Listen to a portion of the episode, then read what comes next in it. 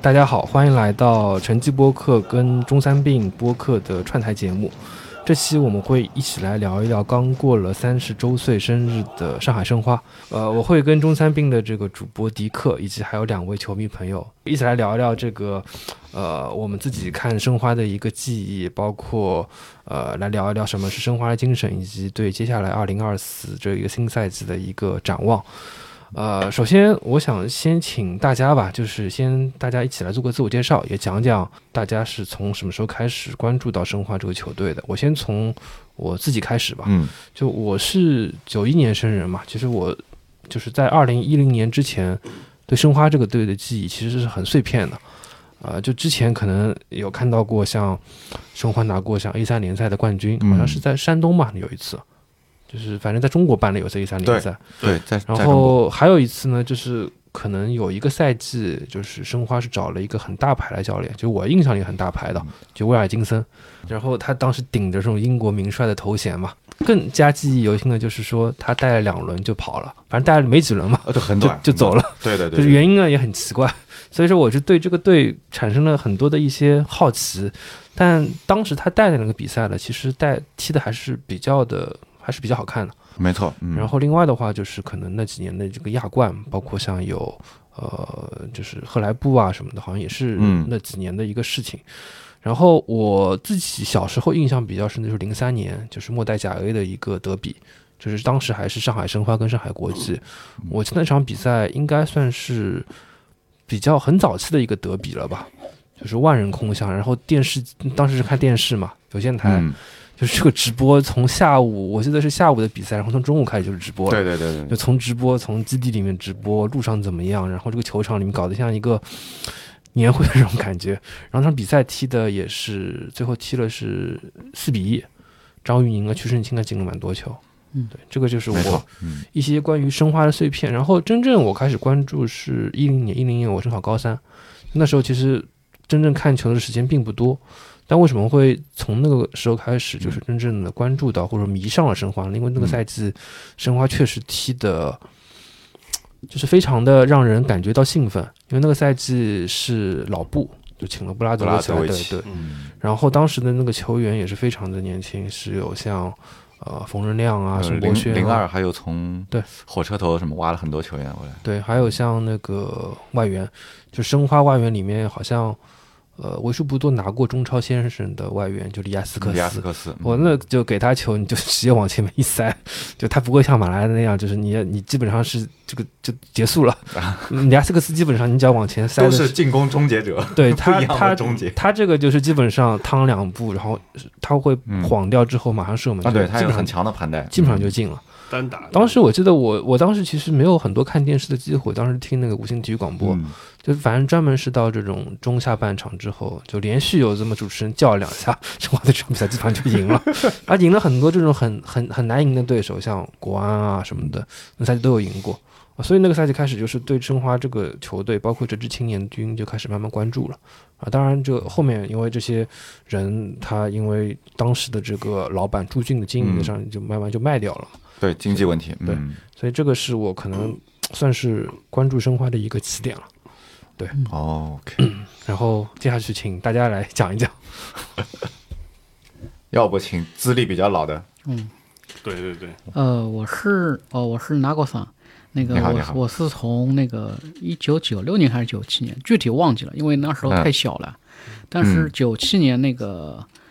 一比九，我还是记得的，那场我全看了，我看也的看了看的目瞪口呆，真的是。 然然后九七年还有两场球记得比较深的就是国国足那个世预赛二比四输给伊朗那场。然后还有联赛最后一场四比二、五比二还是四比二赢大连那场，是因为我从小住在金山嘛，我一直就是到零八年之前一直都是那个电视机球迷，然后到了零八年开始，我就是每年买套票，就是到虹口去看球。金山的话，他也有过两个客两个主场在，在零七年的时候，我还看去看过一场。第一次去虹口应该是零五年踢那个已经搬到搬到西安的那个是搬到西安吗？长长吧，吧啊，办长吧长什么上汉国坝际那个啊国际八万人，我那个去看第一场去看是零五年那个德比，就是踢踢上海上海国际所以你是国际球迷，啊、我看不出是来国了。际球迷，我我第一次去虹口的话就是零五年那个零五年踢西安国际，第一次去虹口非常激动，绕着那个足足球场外面我平走台呃啊平台走了一圈，结果结果中途还碰到娄艺晨，反正后面就是你就一直是作为啊固定的套票持啊有者、对的球迷会的成员，一啊直对，在反正主场了，基对吧？本上每年每年主场都是全勤的吧，嗯也也呃有几嗯场、哦对，这点他很厉害。嗯呃有几场的话就是那个会缺席个一到两场，一嗯个赛季。那要么接下来是资历第二老的雷老师，好好好，嗯，是这样子的，我我其实对整个就是主流的职业体育吧，就是足球、篮球这一块，嗯开窍比较晚，我是八九年生人嘛。但是我一直到那个就是姚明去 NBA 前的那个赛季前，二在一啊在前零一年，零零还是零一00年，就是01有一年开幕战打那个八一火箭，嗯，我是在对我呃我在我父亲的朋友家里看的，看完之后第二天看了那个报纸上的那个积分嗯榜，觉得这个东西就。就因为我是一个怎么讲数据控嘛，我看到积分榜这这种东西就、哦就没有办法就就陷进去了。就在这之前，我对申花只是一个概念，就像上海很多就是出圈的元素一样的，你仅仅只是一个概念而已。你电视转播看吗？电视转播偶尔也看一下，就是偶尔但是那时候看的，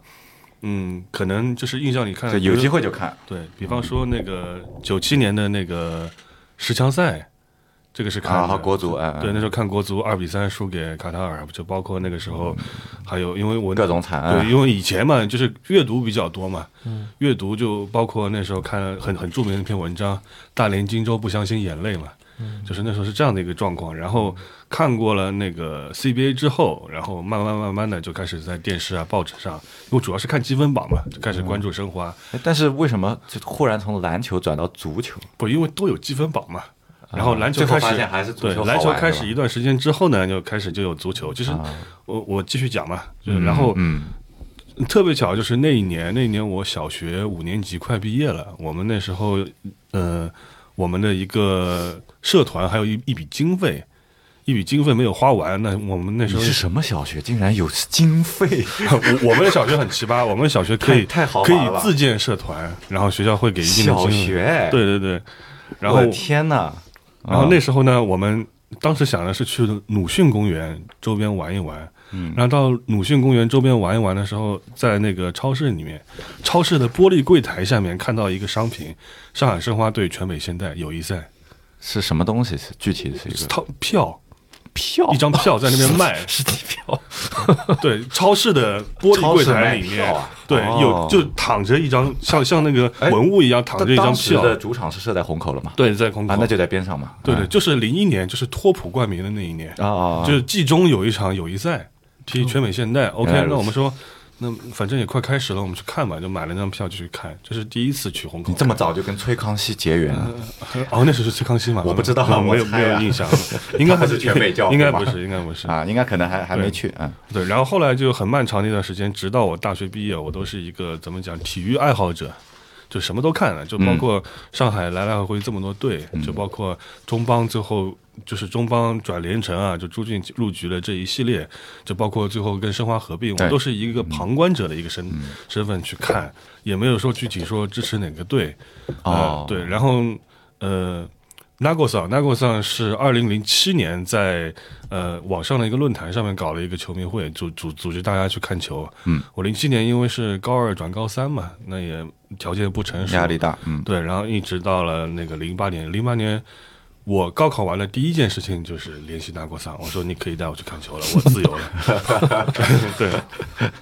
对，然后解放了对，嗯在那之前我也没有见过他，啊，对网友嘛，网友嗯网友，然后就那个时候就后来联系他以后就，所以，所以我打断一下，就在这个之前，一直到零八年，嗯你也没有说申花是你的主队吗？嗯、呃也没有，啊，对，甚至就有的时哦候就是因为怎么讲呢？因为我们从小我们可能呃日本那边的那些就是呃影视作品啊，就是接触比较嗯多，我们有一种下课上的一种心态。那时候对呃啊，就是申花是传统的对，那这呃种那个时候老大啊嗯反而就是比较红皮吧，按照现在话现在的话讲，就那个 时候，特别我印象当中就是零五年提亚哥那一年的连城踢得特别漂亮，啊对就对，就那个时候可能就侧重侧侧重点在就是那时候还叫九城是吧？最早出来是，呃是这样子，九成后来已经叫更名连城了了，九成啊他买了上海中邦，对胸口依然是上海中邦的冠名，对对对，但是他但是他那个就是对面已经改叫对面已经叫连城了，嗯然后第二年跟申花合并，对这对样子一对个，状况。啊哦，嗯，我然后后来后来就高考完以后，纯粹就是说，我想体验一下那个，体验一下现场现场、嗯，就可以这么说吧。如果那个时候 Nago 上开的是其他的队，我也就跟着去了。 你们你们现在就是在就在浦东的小瓷碗里，对对对，我有们那可时候能还没有，那时候还嗯没有，那时候还没有，对对，对那时候还是东亚。嗯啊、然后我们就零八年的 Nago 上是套票球迷，嗯，然后我因为中途加入你，啊是散客嘛？，对，就是散客，散客就跟每每场想看就跟他买票，那时候管理也比较松散， 是可以这样买票的，不是对，以前的呃零套票，以前零的八年就是不像现在就是嗯那种实名制一实名制了，然后对对对零八年是一张票，一张然后上面纸呃一张一就是一张票，然后上面就是有十五个呃票有根，有有有一个小方块，然后嗯看哪一场你就把那个售票你就或者把它像剪下饭来，嗯像饭票一样，哦对，OK，然 后撕下然来后的然那后种当时那个反正虹口区的人也不多嘛，嗯然后就是球迷会会长会有多几张票，嗯然后就是每场赛前问他买就行了。哦，嗯，那时候也便宜啊，然后刚开始看嘛，就第一场就被就是北看台，嗯，呃，深深的就震撼到了。你们是在南边看他们对吧？我们在没有，怎当么时我们在讲十四东看台，十四台东看台十四，哎，我跟你是你们好像还蛮有缘分的，我等会儿说，嗯，嗯，我们在东看台，就靠近南看台的地方，就是哦，那时候角就旗区这里，对，然后那时14候台是角旗嗯，嗯对那时候就遥望南看台，就觉得特别厉害，对，然后就也确实被现场所感染，然后零九年就顺理成章就办了全年的套票，啊，所以就你嗯你零八年在南呃就是我零八年是在在南看十台四吗台。也是十四台啊，啊然后你们一零起九迁过零去九年我就去了那个南看台，哦，明白，明那白，零九年呢，我们是在球门背后的那个左侧，嗯，啊，就是近距离欣赏毛剑卿踢亚冠，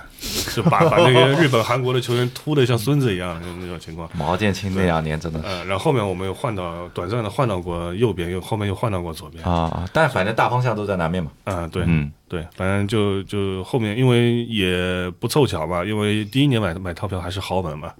后面就从一零年开始就屌丝起来了，然后经历对，了。经济状经况历有了点比较嗯经历了比较黑暗的几年嘛，然后因为确也就是怎么说呢，患难见真情嘛，也就是那几年的那个经历嘛，让现在申花变成主队。是是筛选球迷的这种对对对经历，感觉其对对实是对，啊因为确实挺难受的。一四年年头嘛，确实是像像刀割一样的那种感觉嘛。那时候，啊，一三一四年，对对对，这个可以后面再说。嗯嗯。嗯，反正就是这样一个情况，就从零八年开始由 Nago 桑领进然嘛，后看到啊就了现在。一直对，就作为主队了。对嗯对，然后后面就到了一三还是一四年，就迎来了这个你。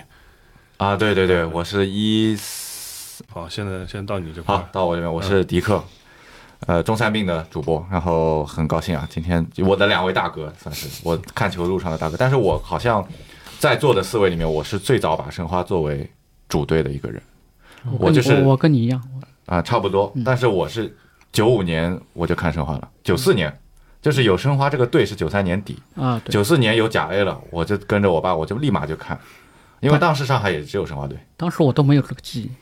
我只有我看电视上面很模糊的，就是没有，我对我对呃这种申花经历嗯第一个印象就是那个九五年夺冠那个场面，啊，就对是对我，对，嗯但是当时我不知道这是什么画面，但是经常那个时候电视上经常有这个画面，然后后来我嗯才知道是申花队九五年夺冠一个画面就是范志毅啊对痛哭对吧？啊，然后对，捧然杯然后嗯捧杯那个画面，然后到了大概九七年我才九六九七九嗯六具体我我我当时太小我也分不清楚，然后大概九七年我估计我才正式看球，明白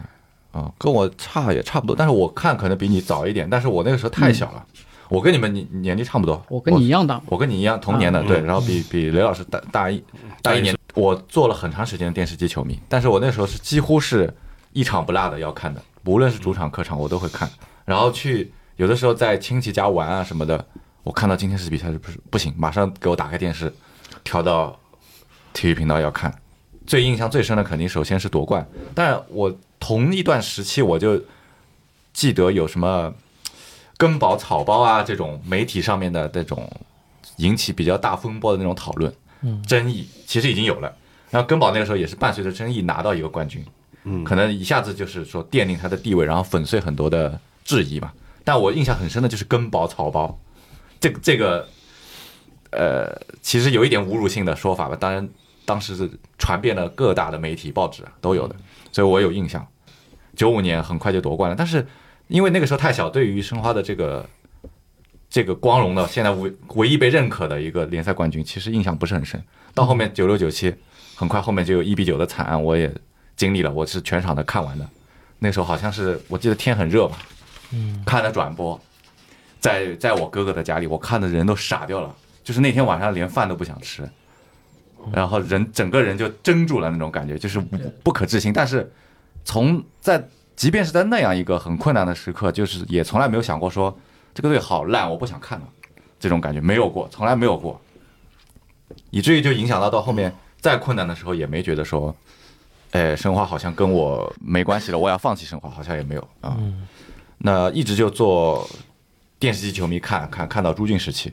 到了应该是读大学的快毕业，呃那个时候刚毕业工作了，可能自己稍微有一点点经济基础，可以买得起套票啊，可以去现场经常去看，因为那时候的价格也比之之前，比如说零八零九那个时候的球票要开始贵起来一点点，零八年开始是三百块套票对吧？啊，对的我，就其说实是其实是二百七我就十说块散票嘛，嗯，啊，对，后面就是因为朱俊其实他是也是经济上有很多压力嘛，嗯然后他要殊死一搏去去等于说倒逼那个武大嘛，所以他后来去搞了德罗巴这一出。然后我跟我几个朋友，他们他就撺掇我，他就说我们去现场看看球。我们从来没没怎么去现场，在那个之前，我现场唯一看过的一场足球比赛是，也是上海国际，但是是我并不是我要主动去看，是我们学校组织的。哦，你妈有点土了，我们学校组织的看去八万人看了国际，我当时知道国际是同城的对手，但是那时候没有那种很切齿痛恨的感觉。我就说，既然学校组织那我也只能去啊，对吧？嗯我也没有给国际加油，就去凑热闹，坐在很后面山顶。我记得当时踢好像四川对吧？四川输了，好像国际好像输了还是平了，反正也很平淡，没有任何印象。因为我觉得我想看的是申花，我不是很想看 国际，但你让我看我也就看了。这种心态就跟多年以后我们一起去看新西兰 队一样，在虹口奥奥哦奥国运足赛对吗国足对新西兰有哦意思国足啊，啊，我们看了那场比赛就就就不知道自己的那个立场嗯立场在哪里嗯对吧啊？就跟看对英对超一样。 对对对，有点奇怪，反正不是自己的球队。后来我就想，哎，我朋友说我们去看德罗巴看阿内尔卡，这个不香吗？我说好像挺不错的。一看价格，一查价格，那个时候好像是一千块，中看台，就是后来车友会那个十三、十二台。啊，对，然后他说我们抢，然后我们连坐，因为那时候他们这个相当于联票嘛，他不是球迷会，你是要对号入座的，不然会有人会说你你凭什么坐这个位置？然后我就让我朋友说你帮我一起抢嘛，然后我们就连坐买买了，然后第一次体会到了阿内尔卡在你面前接球停球那个那种拳拳到肉的感觉，啊，确实不一样，就是现场那种感觉就不一样。然后南北看台的那种现场的加油助威的气势，也是嗯你通过转播可能不一定能完全感觉到。当时虹口是那个能量很强的，还是嗯，呃，当然，其实后面几年。呃，更加的泛滥了，就是球迷更加多了。其实，嗯，当时只主要靠这些主心骨的球员、球迷，说错了。看了一两年，我就那些歌我全都会唱了。嗯你现场只要去两次，你其实就全都被感染到会唱了。嗯，但是没想到后面呃财政出了状况，就经历很黑暗的年代嘛。我的几个朋友他们其实都他们撺掇我来看，但是他们自己都放弃了申花，然后只有我继续在看。后来就来到了一个很有缘分的，我一三年就去了十四台，就是你们最早在那个是、那个角球旗那个地方，嗯，那个我那个角度其实还蛮有意思的，那个角度蛮好的，对的，蛮有趣的。然后你可以看到客队球员开角球啊，发边线球，然后有球迷在边上辱骂他， 啊，对虹口嗯很近嘛，非常近，而且嗯而且那个时候客队在在应该那时候客队在南看台的上面的上面吧，是吧？你南看台你是对对对对，顶顶对就就等于是后面你在高校区那个地你方，在就是非常你付出了极小的代价，可以近距离的看到客队球迷，然后那个战斗区的球迷，还有就是嗯球员球员，啊，对对，对，就在就在一个小半场，嗯，可以看全部看到，虹口还是挺有意思的这一点，它它比较它比较聚合，比较微缩一点，嗯嗯。对然后一三年我那时候应该是申鑫的客场对吧嗯？，对的，然后我就认识了，我其实跟 Nago 桑在网上很早就因为别的爱好重叠，然后嗯我就关注互关了，然后我发现他也是申花球迷，他说他有办法搞那个客场看申，其实也在上海嘛。嗯，然后我就问他，我我就说我能不能跟着你们一起去看有没有票？他说没问题，你就来。然后我就第一次跟他在线下见面。嗯后来其实一直被南看台的战斗的那些气氛所吸引，我就说我能不能来看台常驻？然后他就邀请我，然后我就一四年正式的应该是嗯，对的，呃来到看台。今年是我跟你看的第十年，正好第啊对对十个赛季结束。对嗯，我就一直是在在申花的套票的一四哦，一四，现在但是是二三我嘛。我们其实一五都还不太熟，对对对对因对，为我确实那时候他出勤率对我毕业嘛稍，微低一些。啊嗯我毕业，然后一三一四年加起来大概也就看了三四场吧左右，嗯就那几年特别忙。一五年因为那时候换了工作，自己出来单干会闲一点嗯，嗯，啊。我也是大概一五一六，后来就比较稍微对那个工作稍微能够时间充裕一点。嗯，这也就是侧面说明，就是当年其实没什么人买套票，我我买着套票囤在那边，嗯一年看个一两场也没有人说我。对，也就对绿地那个时候有一度说过说要看你查你主呃场，的嗯绿地进来之后，后来因为就经历了一些事情嘛，就包括一些非常凝聚人的事情，就是比方说八万人零比五嘛，啊，就就那些事情之后，申花球迷越来越多，就场子就快塞不下了，后面才开始就看考勤。嗯，嗯，对但也是没办法，嗯就是对供不应求了。对，但这些事情一二一三年的时候，五臭名昭著的五月小青蛙就 已经预料到这个局面了。 哦，这里这里呃，插出去说一下，就是嗯、嗯嗯呃著名球迷是五月小青蛙是我大学同学，嗯啊，对，对，然后他跟他的嗯就是相识，就包括他来现场看球，也就非常的好玩。嗯，你们怎么是呃嗯，是这样子的，我那时候人人网嘛，啊那时候有个东西叫人最人早网是，校内网，对的。嗯然后我大学上大学之后呢，我去参加一个高中同学的生日会，然后有一个碰到了一个人是呃是五月小青蛙的大学同学，是他室友是吧？呃，没有，不是是个女生，哦，他们的系一个系一共才十五个人，啊，就一个班的这样的一个体量，然后就，然后我那时候就加了他的人人网，然后就很神奇，因为加了他人人网的时候，就有些互动可能会被他同学看到，对哦然后其实后来你们也是后通来过社交媒体对认对识对，就是在了那个二零九年，我记得很清楚，零九年亚冠，嗯，主场二比一，就是李玮峰进球的那那一次，二比一击败水原三星之后，然后我是跟朋友去玩，就是晚上直接去看欧冠了。哦，然后第二天早上，第二天早上出来新闻晨报那个申花二比一的新闻都出来了。我一边看的报纸，一边看的手手机，手机就跳出来，就是我的留言板上就跳出来一个很贱的头像，就说：“哎，兄， 就是他以前很喜欢就是打那种就是就是比如说申花打上申花嘛，就那种就是那种、啊，就你感觉就是像按现在话来讲就是哎你怎么发语音？这是那种互补那对，种，就是、嗯，兄弟，雷也是看申 花，啊，就这样，就这就样认认识识，了就这样认识了啊。但是因为他大学的时候，可能因为自己的原因嘛，也也一直没有就是加入我们，大学没有加入我们，是二零一一年是吧？嗯，对的，啊才加入我们，然后谁也不，但是谁也嗯未曾想过他能够到今天就是这样子一个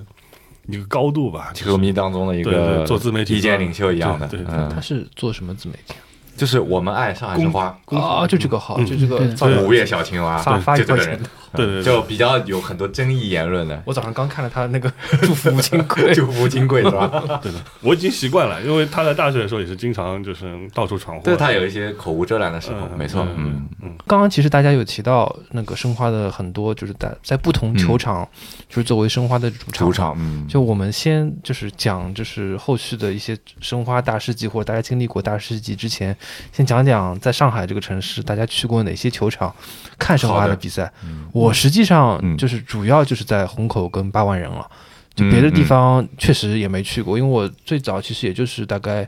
大学的时候，因为我当时正好有同学就是去平安，因为当时平安还是属于主赞助商嘛，他有票，哦所以就去了那个。哦就是他有申花的票，然后就好像就是这两年就是申花可能成绩并不怎么好的时候，所以票非常多， 所以就去看了， 然后就就慢慢入坑进嗯去看，包五块括钱，包括你刚刚讲的那个德罗巴跟阿纳尔卡，嗯我印象也很深，就是当时应该也是有一次踢绿城嘛，就被一开始被绿城进了一个还是两个一，个然后是德罗巴，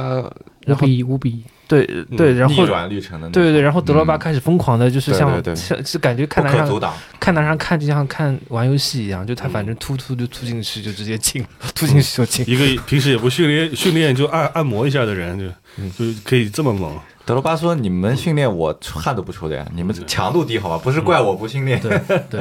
对虹口的这个就是整个的这个具身的这个效果嗯确实非常好，而且我当时也记得看过一次，就是申花的亚冠资格赛，那差不多就是差不多在这种天气状况之下吧，应该是二月初的时候，就踢嗯澳大利亚有个球队，当时特维斯刚啊来，呃很冷的一天那，个是叫布里斯班狮吼吧？对嗯，大概嗯是输掉了，对输大掉概了是。输掉了，输给了呃布里斯班。当时那个我操，站着很冷，就你感觉反对对正对站下来就是冻成一个冰窟了。我们然后之之前有过更冷的是在外面排队买零套票零下的七时候，度，零下七度买套票，零排下队七买度套排票在虹口外面买套票啊，我的妈呀！啊，是那当时是申花成绩很好的时候嘛，所以有排队还是什么？哎，没有，嗯，不是一六年吧，一六年，一六年一五一六那个时候就，绿地的时候，呃，绿地时期，他就是当时那个套票紧俏嘛，然嗯后让你们去买排队，必须在那一天出啊现，本人带好你的证件去当场付钱，然后办手续。嗯哪怕你是球迷会老会员，都好像没什么用。嗯，对，然后那时那候也天不那天行大家都都去虹口球场那边排队买套票。那时候移动互联网的应用什么这些以还前不够嗯以好。前以前球迷会支个摊，大概要支大概两三个礼拜，那个套票还没买还卖完还不完。嗯那时候已经是那种供不应求状态了。嗯，当时可能就是申花财政慢慢就是相对好转一好转点嘛，所以看的人也多。我们经历了很多很奇葩的事嗯情，包括有一年改成那个中国银行在线缴费了，啊，也是绿地对时期嘛。嗯对，但是中国银行的柜员非常的就是非常的不敬业，他们大量的打错身份证号码， 我的妈！就让我们网上刷不出来。后来然后就你要去网点办，对，吧嗯后来就我是中标了嘛，后来还有一就是我们大家一起的一个朋友中标了，是你是你中标了我嗯吗？没有我没有，对，反正对，是你那天陪着我们呢，就是二零一七年的一月一号吧，我们哦集体17集体去黄埔区的那个中国银行的网点，我们去现啊，场它还分那个区域的，就是你你们哪些没有没有人没要有去没有哪没里有，办，都去所有都在那那里，边所有人都去，只能去那边。因为申花队是跟那个网点开合户作好的像哦，就那个支行合作。对对对，嗯所以我们都去那边，天哪！嗯，匪夷所思。我大概观察了一下，我就是球迷群里面观察了一下，大概这个打错的这个概率在百分之三十左右。点点名了，点名嗯批对评中点名批中评国中国银嗯行黄埔支行是吧？然后虹口反正看完，反正那场我觉嗯得特维斯就是感觉不行啊， 就后来反正嗯就是后面这赛季软半个绵赛绵软季绵，绵就是他因为特维斯那场就是基本上在中场散步啊，就是他也不突也不能，然后反正一切都给嗯他，然后接下去我大概就知道就踢安全 球嘛。这个这赛季特维斯也没什么用，申花估计我成绩印象中好像那一场他还有一脚开场有一脚有威胁的射门的，嗯对然后从此之后开始隐形，对，嗯，就反正就没了。那场反正就是，其实感觉可能跟今年上港被那个巴吞联淘汰有点像，就是 你本来想着可能这赛季申花还有大概三场主场的亚冠比赛，然后一下子就嗯反正都没了。然后然后然后那个赛季好像申花整体成绩也不是特别特别好，其实这个跟跨不跨年联赛也有关的，嗯人家那个准备期对，状正态不好状状态正佳，然后嗯我们对这边要么是还没开启冬训，嗯，要么是强弩之末了已经，人家赛对不季上赛季中啊，可能正对正好正准备踢那个季后赛吧。嗯，想着本来说利用这个一寒冷的天气让嗯让对方不适应，其实对方这个体能储备上各方面嗯，完爆啊，嗯，对，这也然是个后问题，对，然后后来因为就是虹口这个场馆，因嗯为现在不是九世的嘛，所以说九世接手之后就慢慢。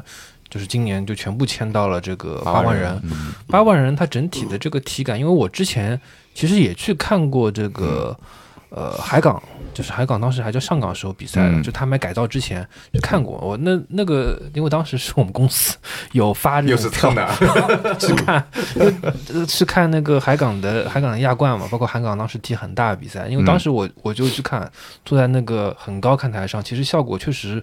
你跟这赛季申花相比的话，嗯就是它整个硬件包括看的效果确实不太好。 哎，这改造前会更差一些。对，距离太远了，然后人呢又很小，然后它整个的它唯一一点好的，它可能就是距离市区比较近，散场什啊么，的对会比对较对，快一它点。地点更有优势。嗯嗯，然后这赛季我去八万人，我其实最早一次去是四月四月初的时候吧，申花跟南京城是踢了场友谊赛。那场比赛说是说封闭进行的，但我、哦当时我溜进去了，就是唯一一场胸口是复兴两个字。对对对嗯我溜进去，因为当时安整个安保包括它整个场地都在修，所以你溜进去很方便。所以我从看台溜进去，整个看台可以转一圈。你甚至说可以从看台 走到草皮上，是站在什么草原町的边上，它罚脚就是你可以，哇就嗯这么爽啊就是你你你胆子大的话，其实你可以走到草坪上去，甚至走到更衣室。当然我没走进去啊， 啊啊我怕出什么问题。就当时那个，我看了一下当时天幕啊，包括整个场地的效果，包括嗯开场秀那个灯光一明一暗的，它都是基本上都是按照中超比赛的这个就是模式在就是嗯在演练了嘛。就整体就是效果确实跟以前很不一样。呃，到包括它整个的就是赛场的涂装，什么这个城市只有、只有蓝色，只有一支球队啊什么的，嗯对对对，确实现在改进的非常好，包括整个包厢的设计啊等等，它就是尽可能吧，因为这个赛那个因为因为这个这个体育场本身也不是这种专业足球场对，它反正现在综合嗯尽可能的往这种专业球场在靠了。我觉得大多数申花，尤其是我们这些就在虹口很多年的球迷，应该会认为这是一个过渡期，嗯，不会认为这是一个很长时期的那种家园的感觉吧？嗯，说八万人是跟吧？虹口嗯那感觉还是不一样。嗯，包括像于延生啊这种，也是感觉就是权宜之计的那种味道。但九世会不会觉得这是长久之计？那不好说了，这不知道啊。你看现在那个大鲨鱼搬到隔壁去，对对对，也是一塌糊涂，场地的情况、嗯，票卖的很差的，我看没什么人看的。然后它的定价也有问题。定价有问题，而且它嗯其实大鲨鱼的基本盘嘛，就是怎么讲呢？就是弗雷戴特、Fit、罗斯杰那几年培养起来的，嗯都是在原生那一块。对对对，嗯，你现在到这儿其实很不方便，所以千主场这个真的要，嗯这这个要好好好考虑的各方面因素。因为现在其实上海的职业运动队能称得上。能匹配“上海”两个字的，其实只有申花嘛，嗯，对吧？你你大鲨鱼知名度啊，各方面。你怎么讲？陆家嘴周边大鲨鱼队，可以可以这么讲嘛，对吧？对，就包括今年申花为什么，虽然在限流的情况下能够从以前两万二左右的一个上座率冲到两万八、两万九，那是因为有之前的五五五千人的那个上港的中立附近的那个附近的那个观摩上港基本的盘观察者， 对上港观察者，就是跟我那个零八年之前一样形态的人嘛，会会有大概四五千人这样的。今年其实也能看到很多人把这边当做一个休闲打卡打的一卡个那种对因为去处嘛。确实漂亮。其实和工体的很多球迷群也很像的，嗯嗯很像的。有一部分我没统计过，都工体有多少这样的球迷，就是路人的球迷，应该不在少数。甚至有的人他不懂足球，嗯，我就是过来休闲社交一下啊。今年是我在朋友圈看到，就是晒八万人看申花最最多的的是吧嗯一年，就各种各样的朋友都虹口没人晒的呀，虹口不太有人。以前有路人说，哦我路过一下，我或者说我专程去一下，嗯好像真的是蛮少的。嗯当时社交网络可也没像现在这么发达，也没、哦， 对对嗯对，现在真的是什么东西都被社交网络放大了，嗯，包括今年很多一些有争议的言论，是的俱乐部的是的言论、球迷的言论等等，对吧？嗯但申花好像也没有去做什么小红书啊，我记得 是。这种这反个倒是很多人在小红书上自己发嗯这个这我们可以待会儿再讨论，这申花的这些嗯，OK，媒体宣传啊，周边的策略。嗯哎，那你你们有去？因为我我我之前听那个迪克说，你们嗯有去一些就是非传统的上海申花主场去看过，嗯包括原生，它其实也能算，包括你刚刚讲去金山，金山金山这个足球场是我看着它建起来的，嗯，因为它离我家里挺近的，嗯，然后当时我那个上学的话，就是每基本上每周都会从市区回到石化嘛。它这个球场原来是为了一个农民全国农民运动会造的，对，嗯然后但是它当时没有造成像那种什么奥体中心啊这种专业球球场球其实专呃，是。嗯它是专业球场，但是它那很个小呃很小，然后它当时它那个周边都是农田，嗯到现在还是农田。 对，我记得我第一场去看的比赛是申花踢那个大连实德，嗯几乎是全场爆满。那个嗯蓝魔啊什么各种球迷会还是开了大巴去那个那边看球，他当时还组织了周边就是农嗯田那个农家还是什么的，然后当时我进场前看到一个老大爷，看到一个老头，他带着个保温杯进去，他说我要进去喝茶的呀，你不能不让我带。然后这个安保就是不让他带，嗯非常然后合理然啊后然后然后两个人两个人就在那边僵了好久，然后到最后我我也我我也不知道他有没有带进去，反正后来我上了 看台，嗯我发现他那个老太太就在我后面，他就一边坐在那边，他一一边拿着那个保温杯在喝 水，看看得我笑死。啊，我们这个看台管制确实越来越严了。我对原生和金山体育场的印象反而都是客场，就是升星时期，升星先后把他们作为主场，然后每次过去都发现一片蓝，一片申花蓝， 就跟升星没什么关系。 或者就是金山本地的农户啊，他们居民他们会啊很热情的去看球，他们也不管就是谁踢得好就给谁鼓掌，谁踢得臭就骂谁。他是不是看到那个开大脚开得很高会鼓掌， 会欢呼？不会不会，他们还是懂球的。而且我我印象很深是印象很好的是有一次他们那边附近停车很难，因为有很多人开车过去嘛，嗯他又没有什么公共交通，应该是足协杯替申鑫吧，啊对嗯也算是德比了。我就去过去加油给申花加油，因为我那时候在松江上班，我过去还稍微近一点，嗯我开过去。那天是大雨，到后面就是到了球场之后雨开始下大，然后我一开始在正发愁怎么停车，就附发现附近的农户院子里面都停了两三辆来看球的球迷的私家车，嗯我就试探性的我就开过去，敲门没有人理，我就停那儿，也没有人管，然后我我临了我来走，就是晚上取车嘛，我看那些车又一步一步开走，我想敲门想看要不要付一下那个停车费啊什么的，根本农户就完全不理你。你怎么敲门他也不理你，他就是没没指望问你收这个钱，你就爱停你就停吧，就是为相当于为公共活动就做贡献了啊，所以就对他们印象很好，就感觉他们很淳朴，然后他们也会很多人也会来看球，嗯当时那边的娱乐活动确实很少啊。就比较比较有闲。对，因为我这次去看，今年去看女足比赛，我还看到就是金山当地的球迷会穿着那个红色的，呃，黄色的身心的球球衣服过来看球，而且金山的体育场的 WiFi 名字还是叫身 心， 这个反正没变。我其实咱们有一定的概率，当年有一定的概率就存在一个全新的一个看球体验呢，就是你们记得吧？前几天终于有一个队叫上海巨运动，我知道，就是申花大量的去批发球员租借到那个队了，他们的主场是康桥基地，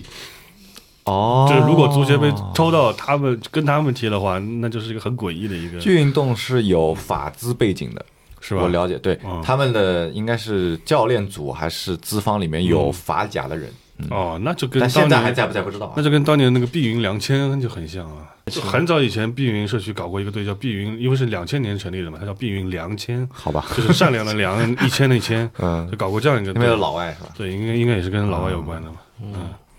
我觉得这种也是市民文化最后催生哎对跟运动文化嗯，结合嘛，但是也也没有是正常的。也没有长久嘛。嗯，因为早年间上海有各种奇很奇怪的队吧，比方说中纺基，对吧？也是这很踢过早啊嗯中，了对，也是踢过中乙的。哎，你们就有就安徽呃这个申花有把主场搬到什么嘉定、安徽去踢过吗？嗯，去有有有到安徽去踢过足协杯，嗯，哦也就是那个朱俊在疯狂试探的那一年，几几年？一一三还还是世界一杯吗还是一三还是一二年， 12把还是把13足协杯搬到芜湖。好像是一三吧？嗯，对，哎呦，是忘了，真的忘了。对，就是因为这件事情嘛，所以就是红皮现在就是有时候攻击我们就会使嗯用“万花”这个词嘛，就是因为那一次晚晚花对对，晚花会有那一次。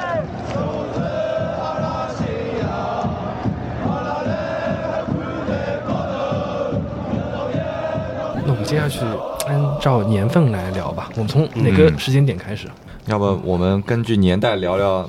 申花历史上的大事，还是大家记忆力的印象大师吧。我我现在看到这个对主教练这几这这这个每一年的主教练印象还是蛮深的。一开始是根宝，其实像王厚军这个时候都还嗯不算职业化的球队嘛，艾克发，太早了。他正好待到申花成立离任，就换换成根宝，嗯就是提供队时代的提最供后队的终结。嗯，哎，其实真的都都很大牌啊，斯托伊科夫、安杰伊，安杰伊当时来的时候已经把他，呃已经把很多申花球迷震惊了。我我印象中，就这个人好像跟中国足球没有关系，就是那种在欧洲很履历非常光鲜的主教练，老老帅了，那个时候也是。嗯嗯。但我印象最深的其实是莫里西时代，嗯，莫里西那个时候还有两个巴西的前锋外援叫啥？一个是马马塞罗，马塞罗反正那年拿的是金靴奖啊，好像。嗯，然后莫里西是，呃，印象深的是还有一点是成绩好，他是联赛第二，应该是，呃，足协杯冠军。嗯，但是很意外的是，第二年换了他。以前就是感觉申花就应该在前两名徘徊，所以那时候《新民周刊》写的、那时候拿第三就是一个彻嗯彻没底有失，败。哎那时候一九九九年掉到第五名去，嗯，那时候大新闻啊，《新民周刊》写的就像世界末日一 样，那个那个文文风，也算是一个大事件。你想想现在就常年以那个十名开外的这个联赛成绩拿足协杯冠军， 对，非常所魔幻。所以零八年那个申花不是最后一轮丢了冠军嘛？嗯当时我就觉得以这样的个班底，过两年再再去夺冠军应该也不是难事。所以当时看上好多人哭了，但是我我就是觉得。我我我就是反而挺平静的，嗯但是后来后来这个就是什么卖国脚啊什么的，倒是没有让我想到。嗯然后大概大概一二一一二年的时候，那个时候我心里就是逐渐承认申花就是现在没落了啊，不是像之前那样想着申花也那个是那个这种豪门啊，什么老是拿第二、第二名这种，这也客观嗯，解释了为什么有很多球迷离开申花嘛，嗯就对是对对，对当不得不当否认就时是一零年的时候，我们有一个朋友，他就是跟我们买了套票，然后他看了第一场就是踢沈阳呃客不场是不是沈阳，长沙靖的。长长沙沙这个竞竞对争，对然后他对看了对半场就跟我讲，他要去看东亚了，嗯，嗯，然后他他就把这个套票好像卖给别人还是怎么样，我也不知道，反正他就他不是去看撕了吗？他不是说他没有死，他是去卖给别人了。啊，然后后来他就去看东亚，估计现在还在看。哎呦，我们我们就从朱静的那个时代开始吧，嗯因为朱静 OK，一个一个是离我们现在相对时间近一点，另外的话，它带来的争议，包括它带来的一些，其实嗯有些东西，其实我觉得现在还是可以有一些这种嗯，参考或者说讨论的一些价值的。就回过头来回十几年之后再去看它的一些经营的思路，包括他选外援的这个思路，确实很有意思。这个人，回包过括头来觉得， 就回过头来觉得那几年作为申花球迷是非常非常骄傲的一件事情，因为他确实当时整个整个整个中超就除了辽宁队，因为辽宁队它是叫辽宁俱乐部，嗯它挂了个冠名之外，申花是完全中性名，中就是地名加一个中性的俱乐部名，是唯一一家嘛，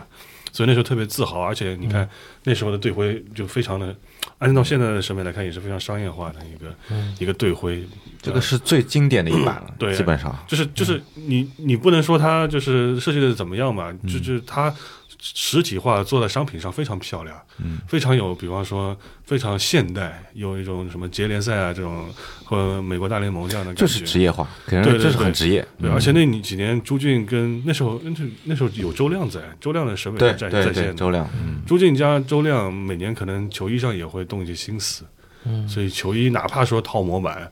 它的配色也是也是完爆现在的九十时期绿地时期的一些球衣的，他们和品牌的沟通那个时候应该我觉得还是比较深入的。完爆，就哪怕说朱俊哦，哪怕说周亮在那边就是讲，就是比如说现在这个白玉兰豹子头，他们也就是搞了十分钟就定下来了，但但我们只看结果嘛，确实确实还是 OK 的，我觉得专业度足够了。对对对对嗯，对，这个是这个队徽当时一出来，我好惊艳，好惊艳。对。然后现在这个队徽怎么说呢？就是还是带有点绿地的那个时候一些想法。遗留，嗯，遗留就很随意，就包括那个飘带，不不知道是网上哪里找的矢量图。我觉得就是有一种不专业的嗯，这个味道体现在里面。对，其实最早老申花的那一版，一直到 SVA 的那时候，嗯我们不说它，呃，里面因为它有老的申花企业的那个标，嗯后面是 SVA 的那个企，它其实也是企业元素，嗯对对对，刨去那个部分，都比现在的队徽要好看的。其实它的整个设计、整个定调一直都是很稳定，嗯然后美感啊各方面都很平衡。 嗯，这是后面绿地加了那个，呃我我们不说那个被毙，就是到后面毙掉的那个、 叫什么呃 Greenland 花菜那个那一把，嗯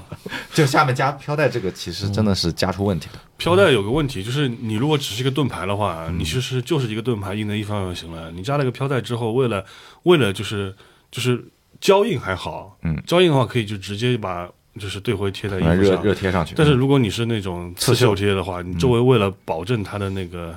怎么讲？就是保证它的美观也你让它好，或者是连牢住嗯牢固度也好，它会外面会加很粗的一块对对对对，对白边，哦，这就是为什么今年的申花的主场球衣非常非常的丑陋，嗯，大家可以去看一下啊、应该客场也是一样的丑陋，因为它就是为了这个队徽能够，就是作为一个整体立在你的球衣上面，嗯它外面那个外框非常大，嗯，然后大家如果买的比如说 M L 的那种会特别明显，因为你那个球衣还没有到 x L 那种很对大，嗯对所以你就会显得那个屏占比，我们说 它那个比例不对，你这个队徽爆大一个，这几年都是这样子的，嗯，今年的尤其明显对。我看过实物了之后，嗯我就就不知道被劝退了就不知道九是怎么想吧。嗯，哎呀，这个就嗯非常顺我畅觉得的你接到，了周边开发的问题。 我觉得你至少至少能够把那个飘带拿掉嘛。嗯反正那几年就是名字能够让就朱俊时期的名字嘛，能够让嗯我们感到自豪嘛。但他好像我看嗯就是球迷会也跟他有过一些些矛盾的，就是说要还我申花、改名啊这些事情。嗯， 初期有矛盾的，对，我初期有矛盾，我印象中有，对对对，包括他的呃整个球队的设计，球衣的设计里面元素加入红色嗯，也是存在以前是一定没有红色的，争议。对，以前申花是主场白，客场蓝，嗯后来是蓝白兑换，反正但是总是这两个主题颜色。嗯，呃，连城并进来之后就连城是红色嘛，加入那种红色的血液在里面嘛。嗯，现在听起来好像觉得还挺挺有历史感的那种严严格下来，因为有些呃国外球队它其实也会保留这种元素，一直就是、甚至几十年、一百年，嗯，对吧？主要是一零年那件球衣太太震撼了，是那个当时对半出来开对吧？对对半开那件就球跟衣巴萨一样的那个。太震撼了，一出来，对对对，那个震震震撼我呃一零年，年那个当时球迷会还有一个就是规定，就是说你穿着蓝白球衣不能站在前 三排。然后我看蓝白球衣不能啊，对我站看到我们隔壁一个球迷会，好像有人穿着穿着就是蓝呃红红蓝球衣嘛，就是不能站在前三排。然后看到隔壁嗯红蓝球衣啊，对，就是啊对半那个球衣。 OK，嗯然，后我看到有个人穿着红蓝球衣就站在前 面，有人上去让他站在后面，他不肯，两个人还打起来了。吵起来了。啊哦但是换过头来讲，就是他跟球迷会的沟通，其实一这个渠道，包括一直是有一直是有互动在的。嗯哟，一直有的，嗯，因为很很畅通的算，媒体那时候有推波助澜嘛，嗯，那个时候对朱俊的申花队特别的苛刻，嗯你敢你敢输个零比二，那这世界末日，口诛笔伐，嗯对，因为那个时候是他作为一个很强势的一个资本介入，然后嗯等于说你集多队之力，你应该要比原来好，嗯对吧？你要复兴申花的嘛，嗯啊，所以可能这种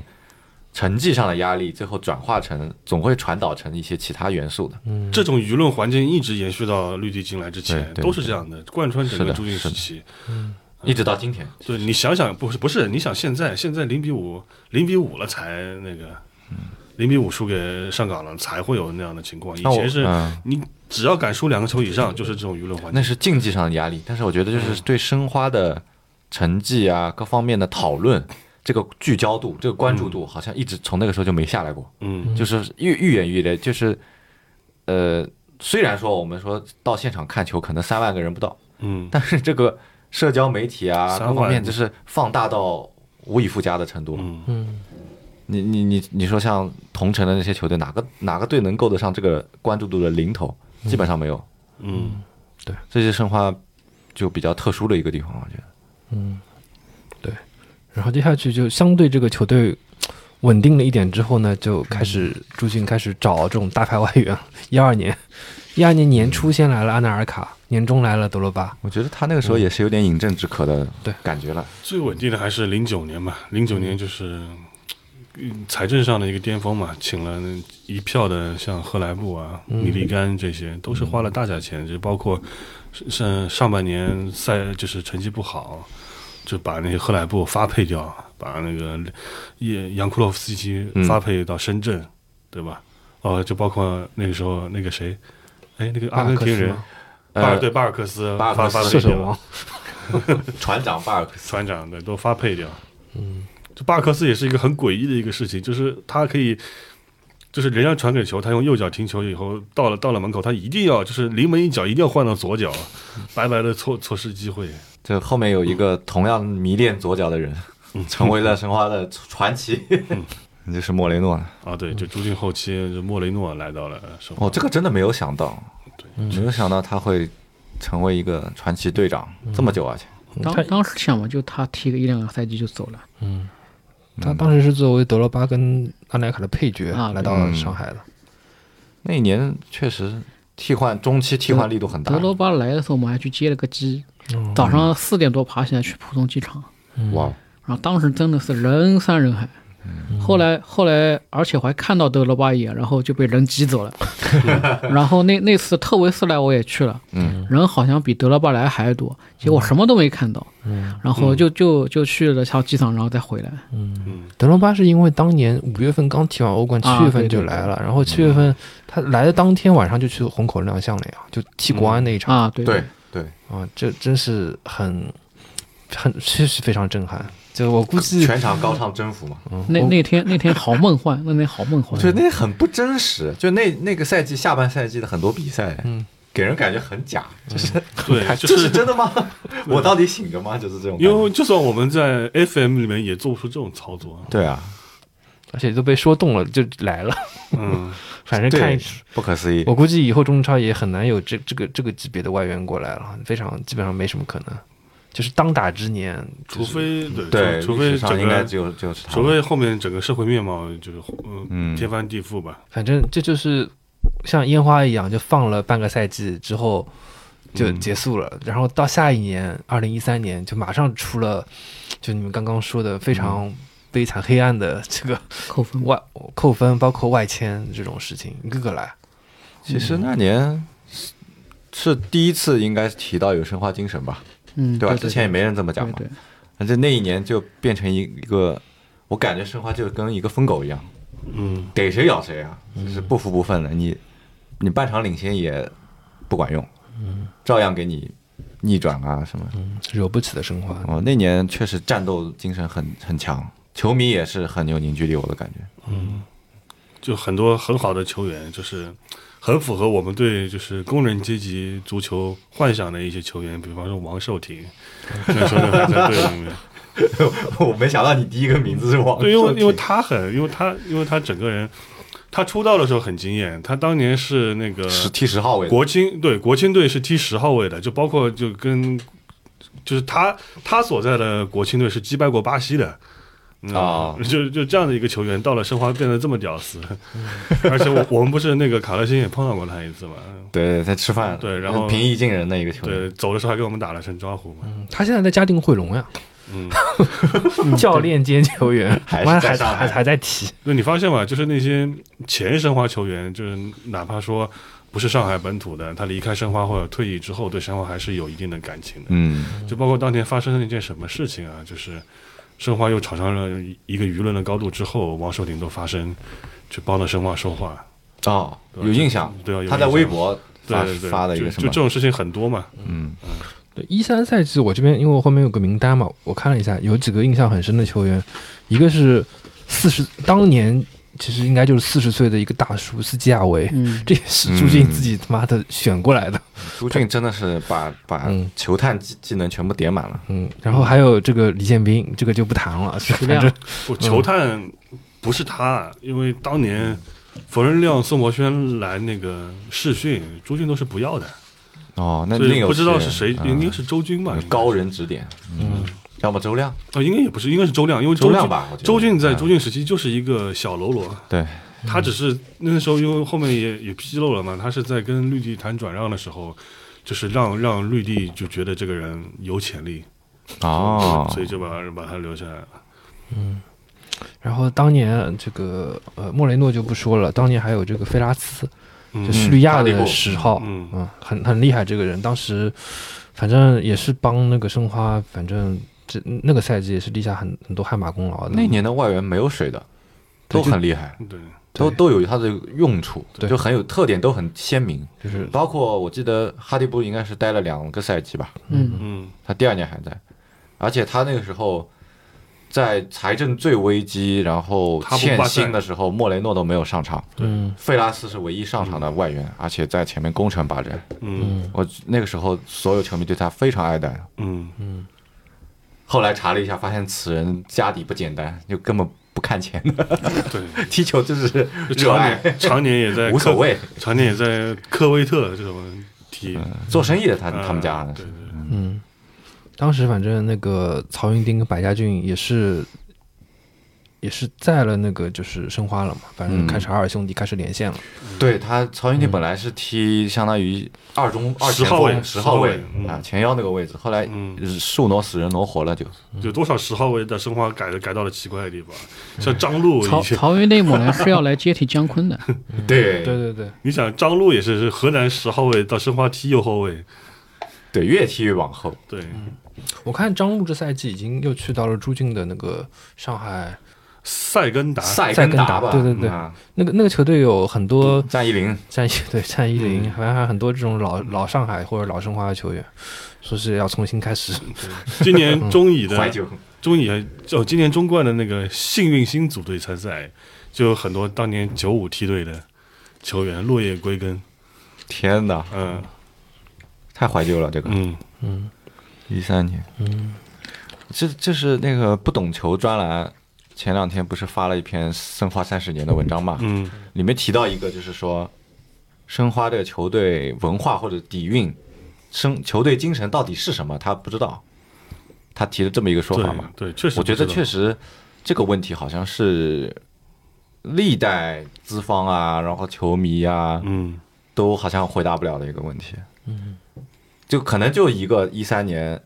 开始冒的申花精神，一直延续到现在，有人提嘛。嗯但是具体申花精神是什么，嗯，一方面也得没有人明确的把它就是写下来啊，或者是明确下来。申花精神，我觉得应该就是那种类似于不抛弃、不放弃那种精神。嗯，就是就比如说半场落后啊，然后下半场再追回来这种顽强战斗的啊，精神。对对对，就像就像今年足协杯最后几分钟那样，就是明知不可为而为之嘛。包括一七年的足协杯决赛，哦，一七嗯年刻骨铭心的一场比赛，嗯， 就是在八万人上对，我们对对我们当时进去之后，发现很多人说啊，那时候很多红皮之后说这是为了上海足球一盘棋，什么上港把申冠军让给申花，嗯根本无从谈起，因为你只要在现场就知道这是不可能的。嗯，因为首先那一那一天就是所有的地铁都就是延期运营，嗯就是为了就是庆典之后上港球迷方便他们回家。还有就是我们进去之后，发现一切都是为了上港夺冠做准备的，对对嗯包括他们做了对对对对对做了全新的 VR Red 的那个横幅，就包括它的上层不开放的看台上面，就是八字批语，就是不忘什么心，牢记什么命。这是为了什么呢？为什么为什么这样设置呢？就是为了夺冠之后放航拍，